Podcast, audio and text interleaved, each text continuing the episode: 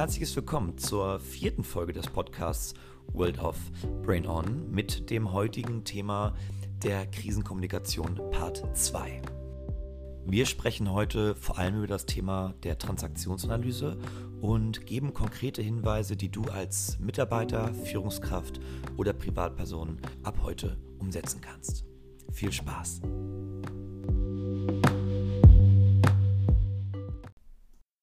Und ja, wie wir das Ganze hier heute bewerkstelligen wollen, haben uns ein paar spannende Fragen aufgeschrieben, die wir heute beantworten werden hoffentlich. Und äh, damit sind wir, glaube ich, schon fließend im, in der heutigen Folge. Also erstmal Moin Moin aus Hamburg. Ich bin Konstantin und ich sitze hier heute wieder mit, wer kann es anders sein? Ja, mit mir, mit Ilona. Und äh, wir haben eine Woche Pause gehabt und haben es tatsächlich vermisst. Das stimmt. Und es ist schön, dass wir jetzt wieder loslegen. Dann schauen wir mal, wie fit wir heute sind. Konstantin ist nicht ganz fit. Magst du sagen, was bei dir los ist? Also fit bin ich schon, aber meine Stimme ist vielleicht noch nicht ganz fit. Ich hoffe nicht, dass man das hört oder jetzt nicht darauf achtet extra. Ich hatte eine Weisheitszahn-OP. Jeder, der das kennt, sind wahrscheinlich viele von euch. Wenn einem alle vier Zähne aus dem Mund genommen werden, ist das äh, für ein paar Tage äußerst unschön. Und ähm, ja, so langsam gewöhne ich mich wieder ans Sprechen. Versuche natürlich heute deutlich, deutlich zu sprechen, aber ja, bitte verzeiht es mir, wenn zwischendurch mal ein Nuschler dabei ist. Ich würde sagen, wir äh, starten heute mit dem Thema der Krisenkommunikation, Part Nummer zwei. Und die erste Folge ist jetzt vor zwei Wochen, glaube ich, live gegangen. Und die haben gesagt, Mensch, die Folge ist zum einen sehr, sehr gut angekommen und zum anderen haben wir ganz, ganz viele Dinge angesprochen, die wichtig waren, aber es gibt noch einige Dinge, die wir vergessen haben oder die noch gar nicht so richtig äh, Gewicht bekommen haben. In der ersten Folge haben wir darüber gesprochen, wir haben die Begriffe Krise als äh, definiert, als seelisches Gleichgewicht behandelt. Wir haben über Kommunikation gesprochen, das bin ich und mein Verhalten. Wir haben über die innere Mitte gesprochen, über die Anerkennung der eigenen Emotionen zum Thema Führung und Entscheidung. Wir haben mit dem Herrn von Förster kurz geliebäugelt und haben gedacht, Mensch, weißt du was? Lass uns doch einen zweiten Part der Krisenkommunikation aufnehmen, einfach um zu sagen, gut, es gibt andere Themen, die wir noch ansprechen möchten. Genau. Wir hatten auch noch die transformationale Führung mhm. und es ging um das Thema Mut, ist mir auch immer sehr wichtig. Ja, und ähm, ich habe im Nachgang festgestellt für mich, ähm, dass es ein ganz wichtiges Thema noch ist, darüber zu sprechen, wie kommuniziert man denn nun in der Krise? Und zwar da tatsächlich das ganz Praktische auch, wie spreche ich mit Menschen mhm. in einer schwierigen Situation? Und da wir uns ja hier ähm, überwiegend mit dem Thema Führung äh, beschäftigen, ist das eben genau dieser Punkt, um den es heute nochmal gehen soll. Vielleicht auch ganz konkret für Führungskräfte Handlungsoptionen vielleicht mal aufzumachen. Wie kann denn eine gute Kommunikation dann gelingen? Und ich finde es immer so schön, weil dieses Thema der guten Kommunikation äh, ist ja äh, sehr, sehr häufig auch in, in ähm, Beratungskontexten bei uns Thema. Was ist Kommunikation und was ist gute Kommunikation? Ja. Das muss man definitiv mal genauer angucken. Ist das nicht vielleicht auch subjektiv, was gute Kommunikation ist? Ich glaube, nicht jeder Mitarbeiter kann gleich geführt werden, sollte gleich geführt werden, hatten wir letztes Mal schon drüber gesprochen. Wir haben die Erfahrung gemacht äh, im Beratungssegment, dass viele Leute vor allem zurzeit gern eng geführt werden möchten, dass Kunden mit das Verlangen haben, mit harter Hand geführt zu werden. Woher kommt das, vor allem in Krisenzeiten? Ja, woher kommt das? Also zunächst mal, ähm, das ist gar kein Phänomen jetzt äh, in, in Krise, ich merke gerade, dass dieser Begriff Krise mich mittlerweile irgendwo. Langweilt ähm, und nervt. Ja, ich will das so nicht ausdrücken, aber er schränkt auch so ein. Mhm. Ähm, wir haben ja neulich schon gesagt, das ist unsere neue Normalität. Wenn unsere Norma neue Normalität Krise ist, dann fände ich das bedenklich. Ähm, und natürlich will ich hier nichts verniedlichen, aber das Thema der Führung und das Thema von Kommunikation in schwierigen Zeiten, sagen wir mal, das äh, ist nichts Neues und das gibt es immer wieder. Jeder, der in Führung ist, wird das kennen. Und woher kommen jetzt bestimmte Muster bei Menschen, dass sie eben diese Forderung stellen nach, ich will klare Ansagen, ich möchte eine, eine enge Führung haben. Äh, häufig ist das Menschen noch nicht mal bewusst, die äußern das gar nicht so, aber in dem, wie sie sich verhalten, wird es deutlich, dass sie genau dieses möchten. Und da kann man eben aus psychologischer Sicht sagen, ja, da gibt es schon auch Erklärungen dafür, warum ist das so. Und das liegt in unseren Prägungen, die jeder Mensch ähm, mitbekommt. Und zwar eben in diesen ersten Lebensjahren.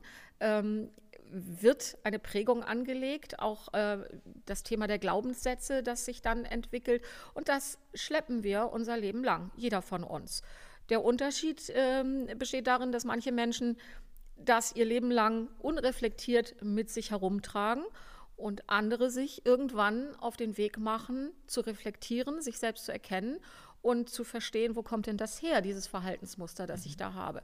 Und das ist mir wichtig, dass man ähm, im Idealfall eben an diesen Punkt kommt, zu sagen, okay, ich gucke auf mich selbst, ich finde heraus, woher kommt mein Bedürfnis, mich auf eine bestimmte Art und Weise zu verhalten oder welchen Knopf drückt da jemand bei mir, dass das passiert. Weil wenn ich das nämlich tue, dann bekomme ich dann die Möglichkeit, mein Verhalten zu modifizieren ich bekomme die Möglichkeit, das ist mir wichtig. Ich muss das nicht tun. Ich kann auch sagen, hey, das ist klasse, was ich da mache und so will ich es weiterhaben.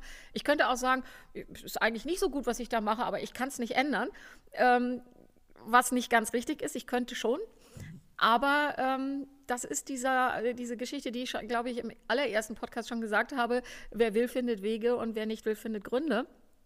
Und ich weiß, dass viele Menschen mit diesem Satz sehr hadern. Äh, die, die Wege finden, feiern diesen Satz und die anderen mögen den in der Regel nicht ganz so gerne.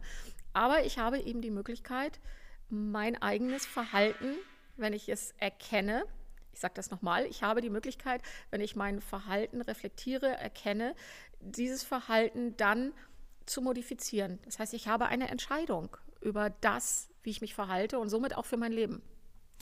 Gibt es da Du hast vorhin angesprochen, dass wir Handlungsoptionen für Führungskräfte auch aufführen wollen oder vielleicht auch ein konkretes Doing mitnehmen. Wie kann man denn jetzt sein Verhalten einfach mal reflektieren? Wie kann ich denn erkennen, was für ein Typ ich bin, vielleicht welche Prägung ich habe? Also erstens einmal wissen wir ja, dass der Markt, der Weiterbildungsmarkt äh, voll ist mit Tools, über die mhm. man vermeintlich eben jetzt herausfinden kann, wer man so ist. Ich äh, höre da immer mit Freude, wenn dann Menschen kommen und sagen, ich bin ein roter Typ und du bist ein, doch bestimmt ein blauer. Ein blauer. ähm, das ist lieb gemeint oder wenn man mit bestimmten Profilen äh, um sich wirft. Ich bin also habe einen starken Ausschlag in ja. Neugierde und ich weiß nicht in was. Ich finde das immer ein bisschen schwierig. Wissenschaftlich äh, fundiert sind diese Modelle in der Regel nicht, zumindest nicht nach dem hohen Anspruch, der in der äh, Psychologie ähm, angelegt wird an solche, ja, wie soll man das sagen, Testungen. Wir haben in der Psychologie selber natürlich sowas. Wir haben Potenzialanalysen, wir haben Persönlichkeitstests, die dann eben tatsächlich äh, empirisch valide sind. Aber was passiert in der Wirtschaft? Wir wollen in der Regel dort schnelle Lösungen. Wir mhm. wollen auf komplexe Probleme schnelle Lösungen. Und das heißt, das verkauft sich am besten, was dann eben auch ein griffiges Tool ist. Mhm. Und was vor allen Dingen auch schnell verständlich ist für eine große Menge an Menschen. Das ist nachvollziehbar, dass man da so drauf guckt. Ähm, und ich würde mal sagen, es ist immerhin besser, sich mit so etwas zu beschäftigen und herauszufinden, okay, ich bin ein blauer Typ. Dann habe ich mir diese Arbeit auf jeden Fall mal gemacht, mal auf mich selbst zu gucken. Ich kann das aber dann nicht in die Ecke stellen und sagen, so, das bin ich jetzt für alle Zeiten und das weiß ich, sondern nach meiner Ansicht ist es so, dass ein Mensch ein Leben lang sich in der Entwicklung befindet und insofern auch ein, lebenslang, äh, ein Leben lang die Aufgabe hat, auf sich selbst zu gucken und immer wieder sich selbst auf den Prüfstand zu stellen und ähm, zu ähm, beobachten, wie die Entwicklung ist und auch an sich zu arbeiten, um eben Dinge, die vielleicht nicht so zielführend sind, abzustellen oder zu verändern. So, und das, was ich dazu sage, ein Modell, mit dem ich sehr gerne arbeite, das kommt eben aus der Psychologie, kommt, wenn man so will, aus der Psychoanalyse, darauf setzt es auf, das ist die Transaktionsanalyse. Die Transaktionsanalyse ist. Da, darf ich dich da ganz kurz unterbrechen? Ja. Wenn ihr euch Ilona vorstellt, ihr kennt Ilona jetzt auch, also die, die euch kennen, ähm, die wissen, wer Ilona ist und wie Ilona aussieht. Und die, die Ilona noch nicht kennen, wenn man sich Ilona als Avatar vorstellt, dann hätte dieser Avatar ein T-Shirt an, auf dem würde stehen, ich bin okay, du bist okay. Und ähm, deine Trainerausbildung basiert, glaube ich, auch auf der Transaktionsanalyse. Nur als Vorstellung, dass ihr wisst, dass ihr den Satz euch schon mal merkt, ich bin okay, du bist okay. Ja, ähm, ich habe immer gesagt, der muss mal irgendwo auf meinem Grabstein stehen. Ich bin okay, du bist okay. Ist aus äh, der Transaktionsanalyse, ist eine der vier Lebensanschauungen der Transaktionsanalyse.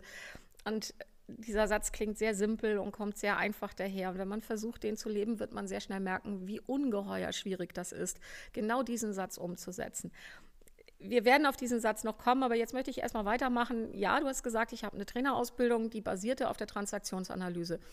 Ich habe tatsächlich ähm, damals die, die Größe der Transaktionsanalyse noch gar nicht so wahrgenommen. Ich habe das auch an der Uni gehabt, aber wie so vieles werden Themen erst dann lebendig, wenn man anfängt, sich damit wirklich zu beschäftigen und wenn man sie plötzlich benutzt und ähm, anfängt, äh, mit ihnen zu leben und sie dadurch auch lebendig werden zu lassen. Und die Transaktionsanalyse ist ein sehr spannendes Modell. Das ist, wenn man so will, wenn man das platt sagen will, ein Kommunikationsmodell. Es ist aber weit mehr. Das, die Transaktionsanalyse ist tatsächlich ein Instrument, das eben nicht einfach nur Persönlichkeit von Menschen beschreibt, sondern es macht es möglich, Verhalten zu modifizieren, in Verhalten von Menschen einzugreifen. Und natürlich ist es dann in diesem Sinne hochmanipulativ zu verwenden. Und das wird es eben auch häufig. Wir könnten jetzt uns auch noch mal über den Begriff Manipulation unterhalten, weil im Grunde genommen ist jeder von uns ähm, zu jedem Zeitpunkt in seinem Leben manipulativ unterwegs, einfach nur dadurch, dass wir sind.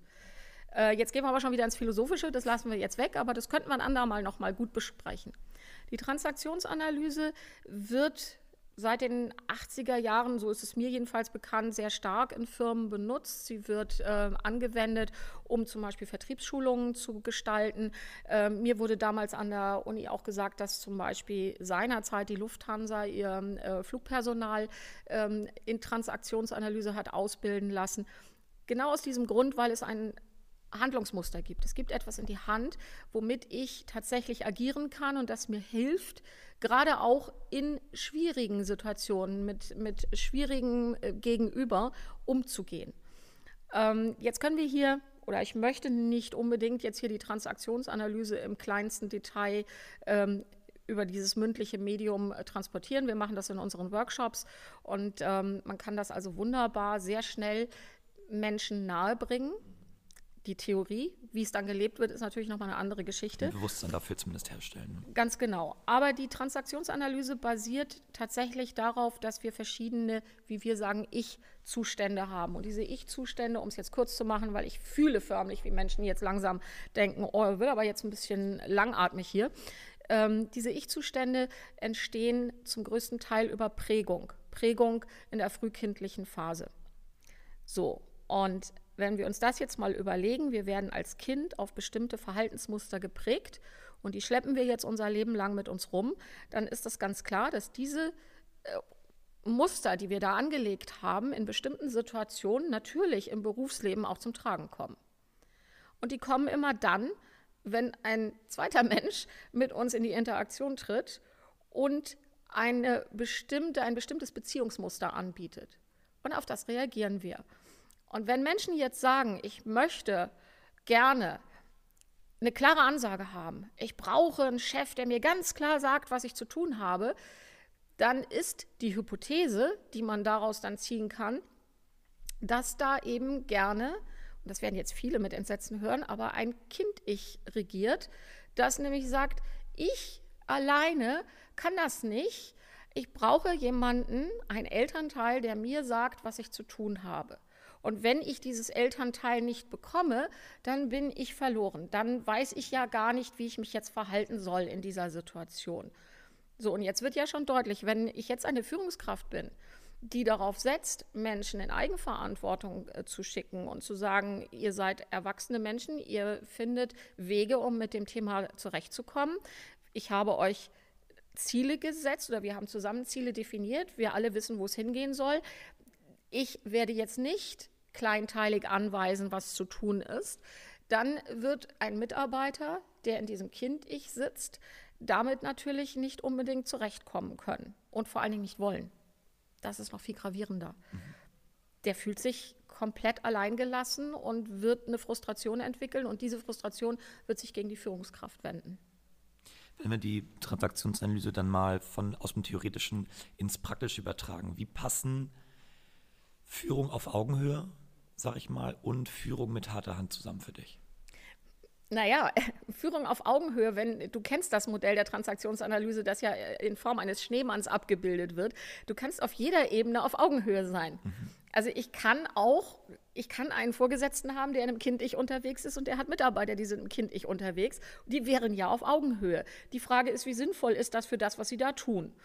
So, wenn sie nicht auf Augenhöhe sind, dann haben wir bestimmte Beziehungsmuster, die da ablaufen. Und die können durchaus komplett sinnvoll und produktiv sein. Das sind diese sogenannten unausgesprochenen Verträge, die Menschen miteinander haben. Mhm. Und wenn also ein Mensch aus einem ähm, Eltern-Ich, das ja auf der obersten Ebene steht, zu einem Kind-Ich, das ganz unten angesiedelt ist, wenn die miteinander kommunizieren und keiner von beiden hat dabei irgendeinen Leidensdruck. Beide finden das gut, dass das so ist. Also sprich dieser Mitarbeiter, über den ich eben gesprochen habe, der sich im Kind-Ich befindet und der gerne gesagt bekommen möchte, was zu tun ist, und zwar kleinteilig. Und der Chef ist jetzt jemand, der aus dem Eltern-Ich genau dieses bedient, weil das auch seine Form der Führung ist. Mhm. Dann werden diese zwei eine wunderbare, wunderbare Arbeitsbeziehung miteinander leben. Und das wird auch sehr erfolgreich mhm. funktionieren. Das wird dann schwierig, wenn einer von beiden dieses Beziehungsmuster so nicht leben möchte, weil es ihm nicht entspricht, weil es für ihn ähm, einen Leidensdruck entstehen lässt.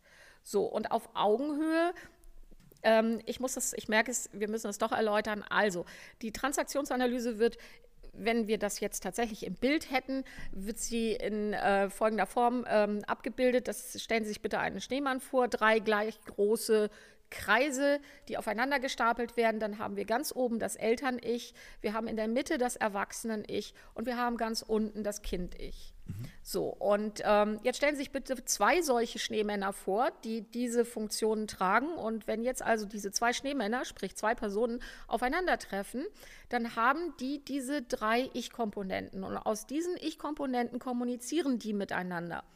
Und ähm, ich könnte mir jetzt vorstellen, dass äh, Augenhöhe meint für viele Menschen dieses im Positiven, für Menschen, die die Transaktionsanalyse verstanden haben und sie kennen, dass man aus dem Erwachsenen-Ich miteinander kommuniziert. Wäre das denn dann der Optimalzustand oder wie kann man sich das vorstellen? Das kann ein Optimalzustand sein, das muss es nicht. Mhm. Das ist ja wieder spannend, weil, mhm. wie ich ja schon gesagt habe, ein Eltern-Ich, das zu einem Kind-Ich spricht, wo beide damit komplett fein sind, kann man so lassen, ist auch wunderbar. Aber wenn das eben als nicht angenehm empfunden wird, dann wäre immer wieder diese Reflexion über dieses Modell der Transaktionsanalyse erstmal zu enttarnen, was passiert da, welches Beziehungsmuster läuft ab. Und wenn man dann feststellt, dass der Mitarbeiter, nehmen wir den jetzt mal, nicht zufrieden ist in dieser Kindrolle, der, der möchte da nicht sein, weil der ist natürlich maximal nicht auf Augenhöhe mit seiner mhm. Führungskraft in diesem Kontext dann wäre die Lösung durchaus in ein Erwachsenen-Ich zu kommen. Beide auf dem Erwachsenen-Ich und dort dann auf Augenhöhe miteinander. Das ist ein ziemlich hoher Anspruch, dorthin zu kommen. Dazu muss man natürlich wieder ansetzen. Jeder muss erstmal auf sich selber gucken und feststellen, wer bin denn ich? Und ohne das funktioniert das eben leider alles nicht. Jetzt kommen wir wieder zurück. Das Thema mit den Tools. Tools versprechen schnelle Lösungen mhm. für komplexe Problemstellungen. Wenn ich sage, diese Welt ist so schnell und ich brauche jetzt schnell eine Lösung, dann gehe ich diesen Weg. Ist der nachhaltig? Meistens nicht. Ähm, deswegen sind solche Modelle wie das, über das wir gerade sprechen, eben ein Weg, ein möglicher Schritt hinein in eine stärkere Selbstreflexion und damit auch ähm, eine größere Selbsterkenntnis das Erkennen alleine reicht ja nicht. Jetzt muss ich auch noch neues Verhalten einüben. Und da wissen wir als Psychologen eben auch, das ist nicht so einfach. Also all das, was wir jetzt zum Beispiel auch erleben in dieser Zeit durch Corona, wo viele, viele Menschen mittlerweile ja sagen, wir erleben Positives, wir verändern Verhalten und das würden wir gerne beibehalten. Auch das wird sich zeigen, wird das tatsächlich nachhaltig sein? Menschen fallen in der Regel sehr schnell in ihre alten gewohnten Muster zurück. Wir brauchen in der Regel sehr lange und wir brauchen durchaus tatsächlich sowas wie Leidensdruck, mhm. um uns nachhaltig zu verändern. Das ist interessant, dass Menschen so sind, aber in der Regel funktioniert es so.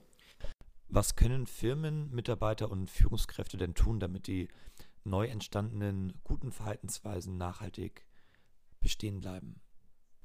Ja, das ist spannend. Ich habe heute gerade mit meinem Mann darüber gesprochen. Der hat nämlich letzte Woche eine Videonachricht an seine Belegschaft gesendet.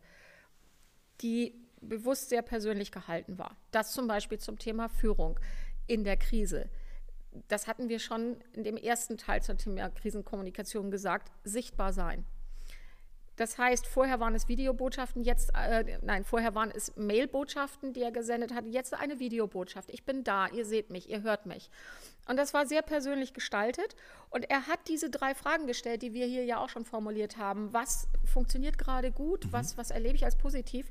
Wo könnte sich noch etwas zum Besseren entwickeln? Und was möchte ich mitnehmen in die Zeit nach Corona? Und ich finde das sehr schön, weil mein Mann momentan ganz viele E-Mails liest, die er von seinen Mitarbeitern bekommen hat, weil er dazu aufgefordert hat, schreibt mir doch, wie ihr das, ähm, was ihr da für Antworten für euch findet. Und das äh, stößt auf einen sehr fruchtbaren Boden. Und wir haben heute Morgen gerade darüber gesprochen. Ich habe gesagt, weißt du, ich würde jetzt einen, einen Raum eröffnen in der Firma, wo die Menschen, die da Lust drauf haben, in diesen Austausch miteinander gehen können zu diesen Themen. Das wäre für mich zum Beispiel so etwas, was eine Führungskraft konkret tun kann. Das fängt an damit, sei präsent. Sprich mit deinen Mitarbeitern. Tu das auf verschiedenen Kanälen und sei nahbar. Erzähl auch von dir. Sag, wie es dir geht mit diesen Dingen. Und das hat mein Mann übrigens alles getan und das finde ich großartig und man sieht, welche Reaktionen da kommt. Und wenn jetzt diese Reaktionen von den Menschen kommen, dann ist es ganz enorm wichtig, als Vorgesetzter auch darauf zu reagieren, das nicht einfach nur so zu konsumieren und in die Ecke zu mhm. legen mhm. und sich daran zu freuen. Ich habe es gemacht, abgehakt. Ja, weiter. sondern mhm. mach damit weiter das ist das, was Kultur im Unternehmen prägt. Und das ist das, was ein Wir-Gefühl entstehen lässt unter den Menschen. Und was Schöneres können wir gerade im Moment überhaupt nicht entwickeln. Mhm. Ich meine, momentan ist der Leidensdruck ja vorgegeben durch die Krise. Wenn wir Kulturen beim Kunden verändern oder diese Prozesse begleiten, ist es ja oft selbst initiiert. Das heißt, hey, wir würden uns gerne in eine gewisse Richtung entwickeln. Nochmal zum Thema Krisenkommunikation. Inwiefern ist denn so eine Veränderung jetzt anders, wenn diese Krise, sag ich mal, vorgegeben ist, zum Fall, dass man sagt, gut, diese Veränderung ist selbst initiiert? Das ist das, was ich mit dem Wort Leidensdruck ja schon gesagt habe. Das weißt du als Psychologe auch. Das Spannende ist ja, wir sagen ja auch, Menschen in eine Therapie zu schicken, macht gar keinen Sinn. Mhm. Menschen müssen aus einem inneren Leidensdruck heraus für sich selbst entscheiden, ich muss mir jetzt helfen lassen oder ich möchte mir helfen lassen. Jemandem von außen immer wieder zu sagen, tu da mal was, ähm, das wäre gut für dich, hat in der Regel ähm, wenig ähm, Auswirkungen. Das ist im Coaching genauso. Wir sagen ja, die geschickten Coaches, also die, die vom Chef oder wem immer ins Coaching geschickt werden, die sind an sich nicht zu coachen, ähm, weil der eigene innere Antrieb gar nicht vorhanden ist. Und das ist das, was wir in einer in Anführungsstrichen normalen Situation erleben, dass Menschen ähm, erst dann kommen, wenn für sie ein, ein Ereignis oder ein, ein, ein Erlebnis oder ein Leben insgesamt sich so bedrückend anfühlt, dass sie merken, jetzt muss ich was für mich tun. Jetzt haben wir einen Leidensdruck, der tatsächlich durch die Umwelt entstanden ist und äh, dem wir uns nicht entziehen können. Das ist einfach mal als Faktum gegeben. Und dazu müssen wir uns jetzt verhalten. Und das tun Menschen auch auf unterschiedliche Art und Weise. Und spannend ist ja zu sehen, wie jetzt nach, äh, wie viele Wochen geht das jetzt eigentlich? Fünf, sechs? Mhm. Äh, ich glaube 40 Tage. Sind, sind bestimmte Phasen, die wir durchlaufen. Und jetzt fängt es an, dass man so erkennt, okay, ähm, das war anfangs vielleicht sogar noch ein bisschen spannend, was da passiert. Und schauen wir mal. Und dann hat man vielleicht gedacht, dass das nach zwei, drei Wochen wieder weg ist. Mhm. Und dann können wir wieder so weitermachen. Und jetzt fängt man an zu erkennen, hm, das ist nicht weg. Das ist immer noch da. Und jetzt gibt es Stimmen, die sagen, ja, aber sind wir den richtigen Weg gegangen? Mhm.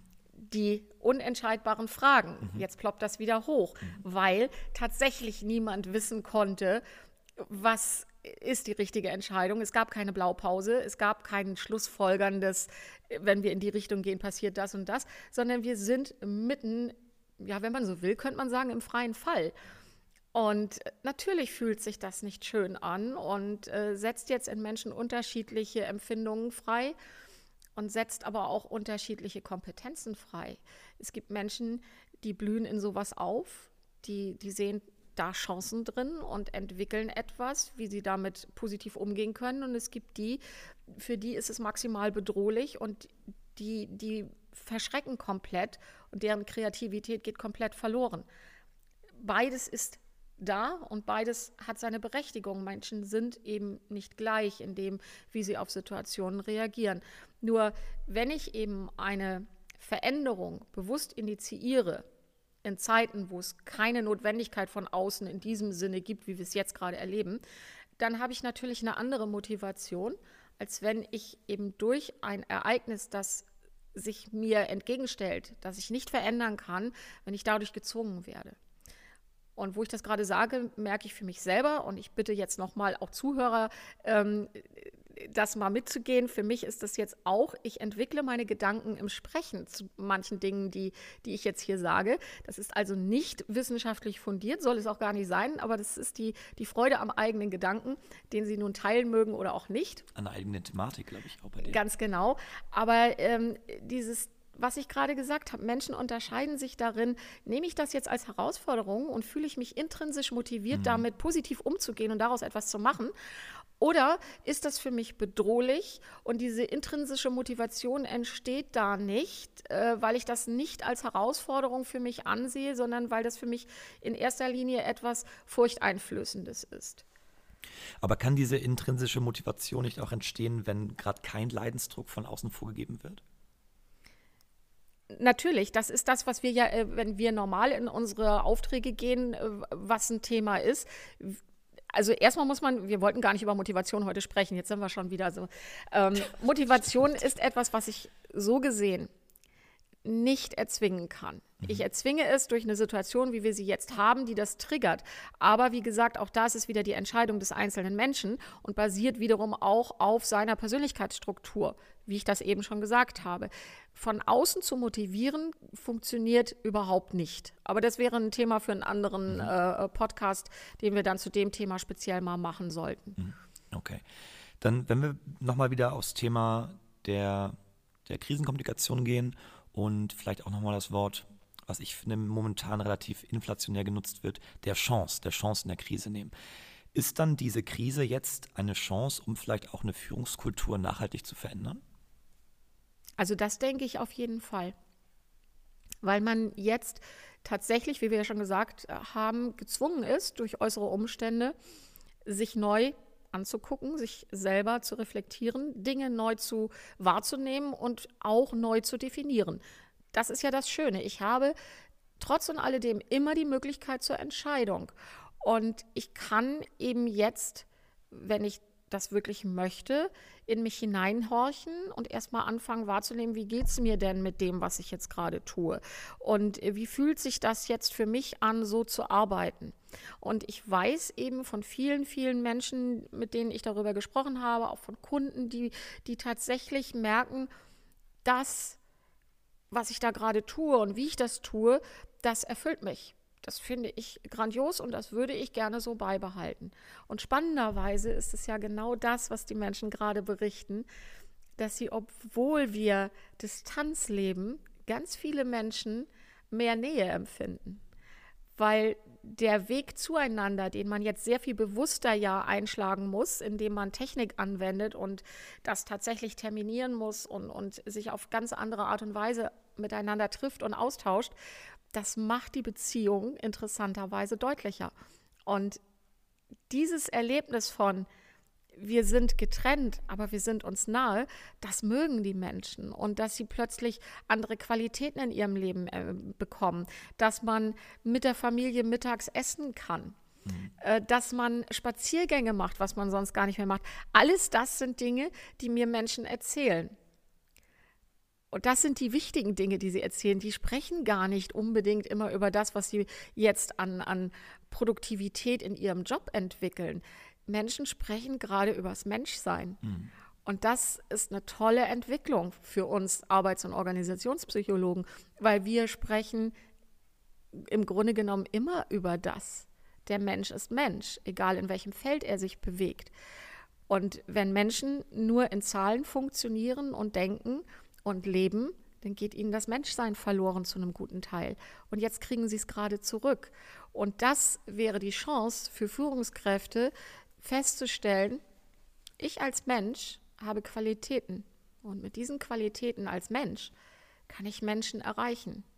Und dann machen sie an mir fest und gehen mit mir einen bestimmten Weg. Das ist das, was ich neulich zur transformationalen Führung gesagt habe. Hier werden Menschen sichtbar. Und wenn ich einen Menschen erkenne und sehe, wofür er steht, dann habe ich im Zweifel auch mehr Lust, diesen Weg mit ihm zu gehen, diesen Weg, der da in einer Organisation ausgerufen wird, um natürlich Zahlen zu produzieren, um ein Ergebnis zu erzielen. Das ist vollkommen klar. Wir wollen hier keine, keine äh, poetischen Dinge in die Welt setzen und Sozialromantik schüren, sondern hier geht es tatsächlich darum, dass Ziele erreicht werden.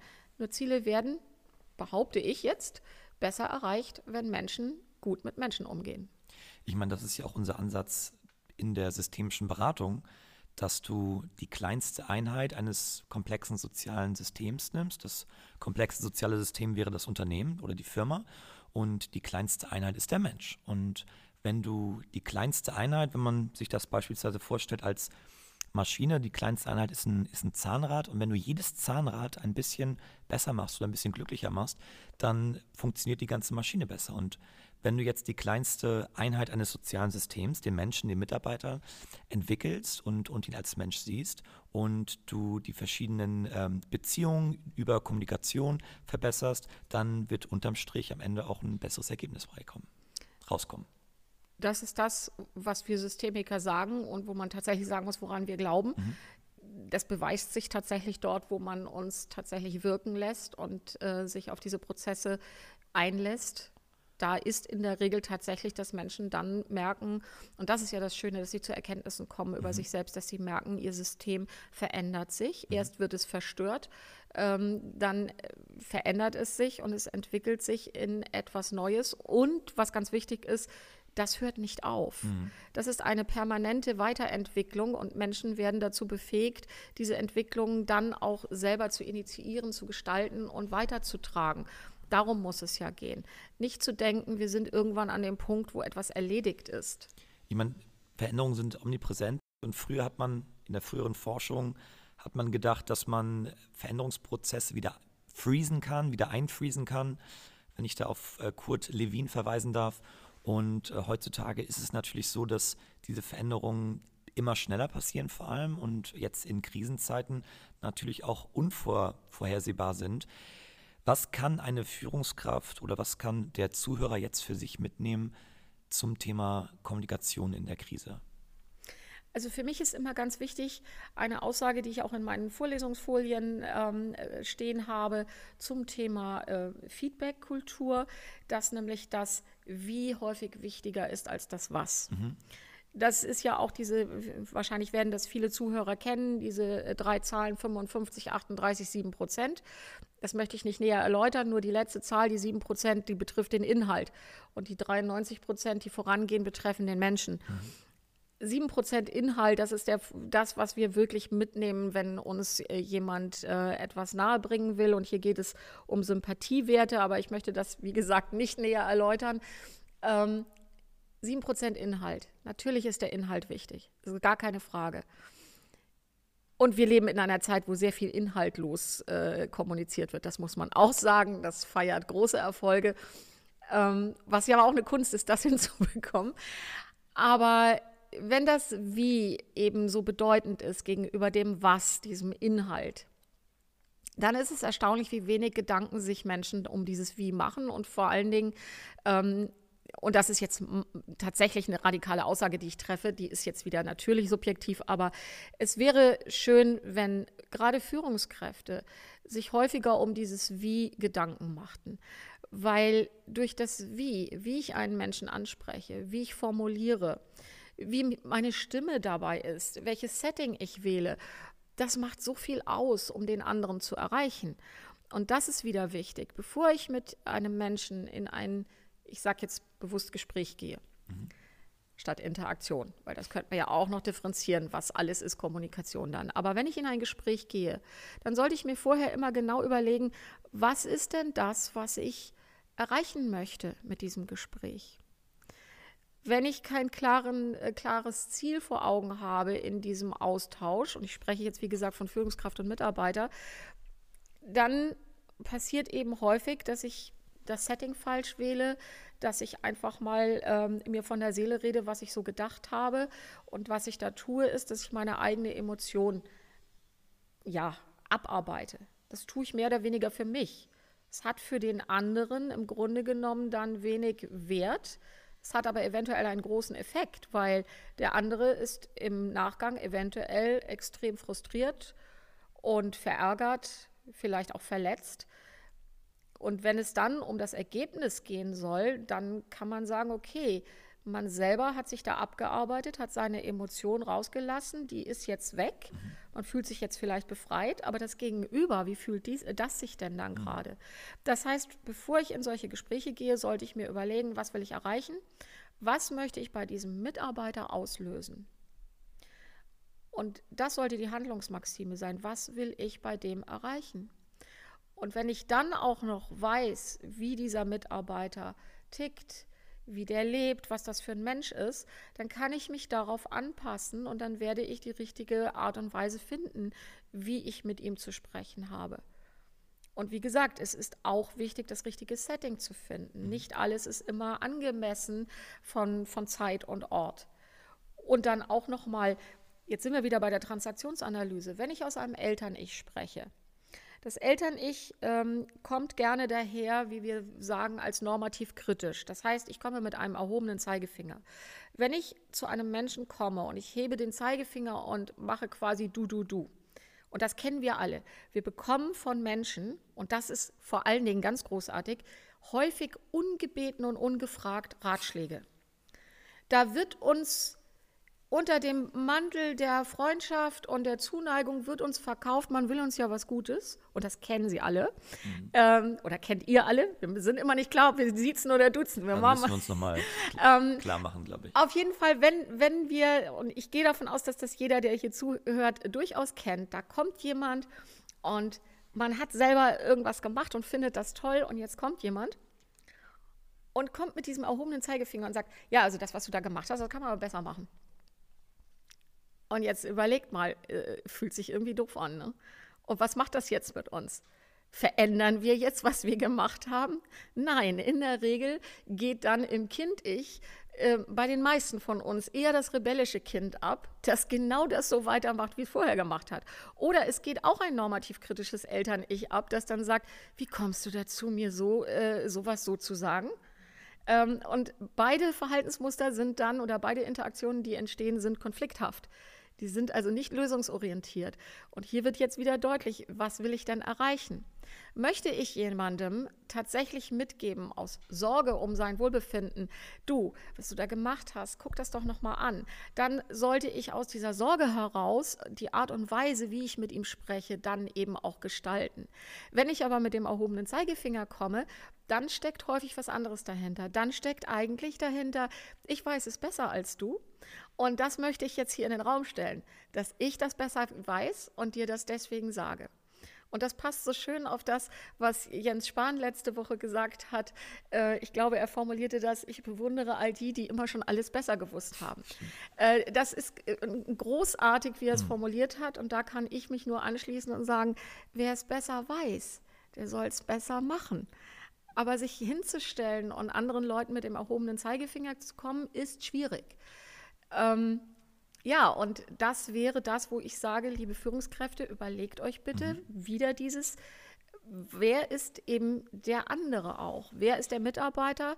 Was, wie, wie kann, könnt ihr ihn am besten erreichen und was wollt ihr tatsächlich am Ende mit ihm gemeinsam bewegen? Was soll das Ergebnis der, äh, des Gespräches sein? Das war jetzt vom, von, der, von der Führungskraft zum Mitarbeiter. Was kann die Führungskraft denn für sich selbst jetzt aus dem, aus dem Gesprochen mitnehmen? Aus dem Gespräch mit dem Mitarbeiter? Nee, aus, aus, unserem, aus unserem jetzigen Gespräch. So. Wir haben ja ein paar Punkte genannt und ähm, um das vielleicht nochmal zusammenzufassen. Also für mich ist ja immer ganz wichtig, das ist, glaube ich, schon deutlich geworden. Guckt mal erstmal auf euch selbst. Findet heraus, wer ihr seid, stellt euch der Selbstreflexion.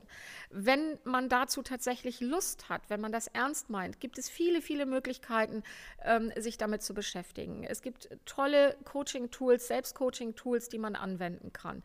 Ähm, beschäftigt euch mit entsprechender Literatur und da meine ich eben wirklich ähm, Literatur, die fundiert ist. Für mich ist das immer zum Beispiel Schulz von Thun mit seinen Büchern Miteinander reden, wo man unglaublich viel rausziehen kann. Dann ist es tatsächlich, sich mit dem Thema Systemik und Konstruktivismus zu beschäftigen. Mhm. Ähm, die Transaktionsanalyse, das Standardwerk, das ich damals noch an der Uni hatte, das ist eben Ich bin okay, du bist okay, so heißt das Buch tatsächlich. Äh, da gibt es neuere Auflagen.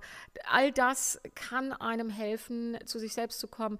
Ich hätte noch einen sehr schönen Buchtipp, Jorge Bucay, Wer bin ich, äh, wohin gehe ich und mit wem? Die drei Fragen, ähm, ein Buch, das definitiv hilfreich sein kann.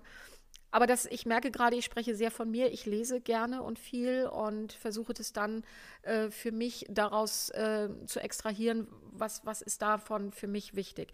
Da gibt es unterschiedliche Wege, wie Menschen mit so etwas ähm, beginnen können, auf diese Reise zu sich selbst zu kommen. Natürlich die Selbstwahrnehmung.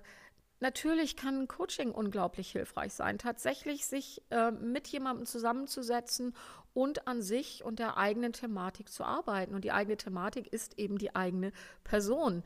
Ähm, und das jetzt auch nochmal zu differenzieren, die eigene Person und an der eigenen Persönlichkeit zu arbeiten. Das sind zwei verschiedene Dinge.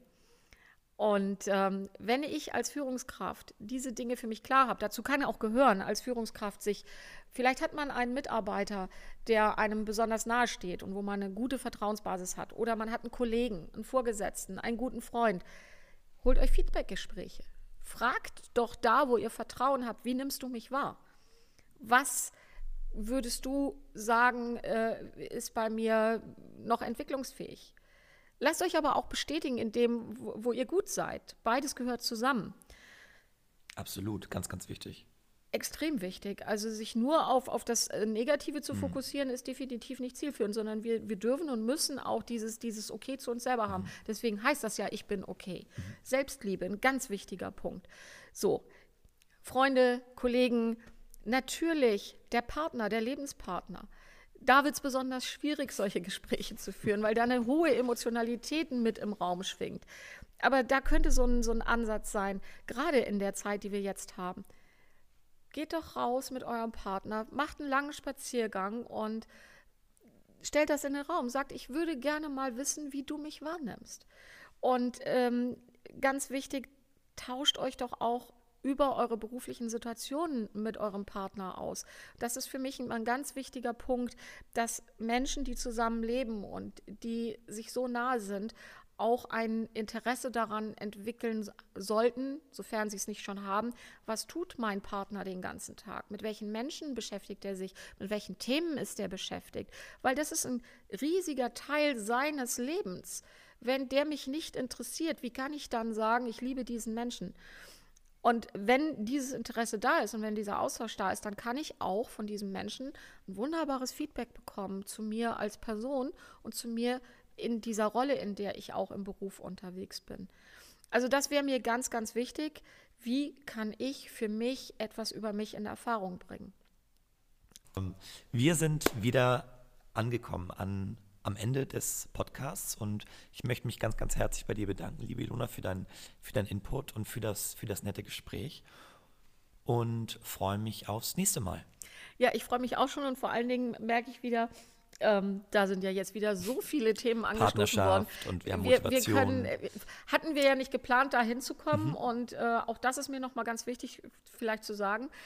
Das ist wie Free Jazz, was wir hier machen. Mhm. Und ich hoffe, dass unsere Zuhörer sich daran freuen, daran Spaß haben. Und für diejenigen, für die das schwierig ist, ja, ich glaube, das äh, ist dann die Entscheidung, da das nicht zu hören.